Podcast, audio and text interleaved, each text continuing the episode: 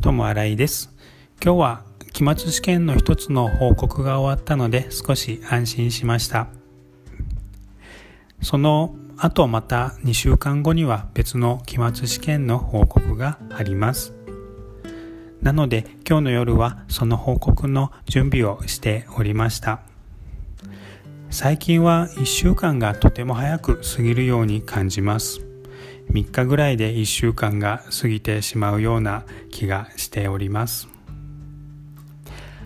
ですので8月の末に旅行を行こうと思うのでもうそろそろ計画を立てていこうと思っております。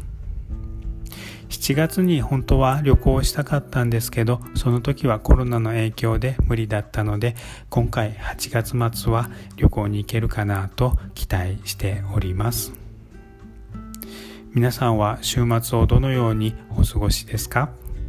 ともあらいでした。ありがとうございます。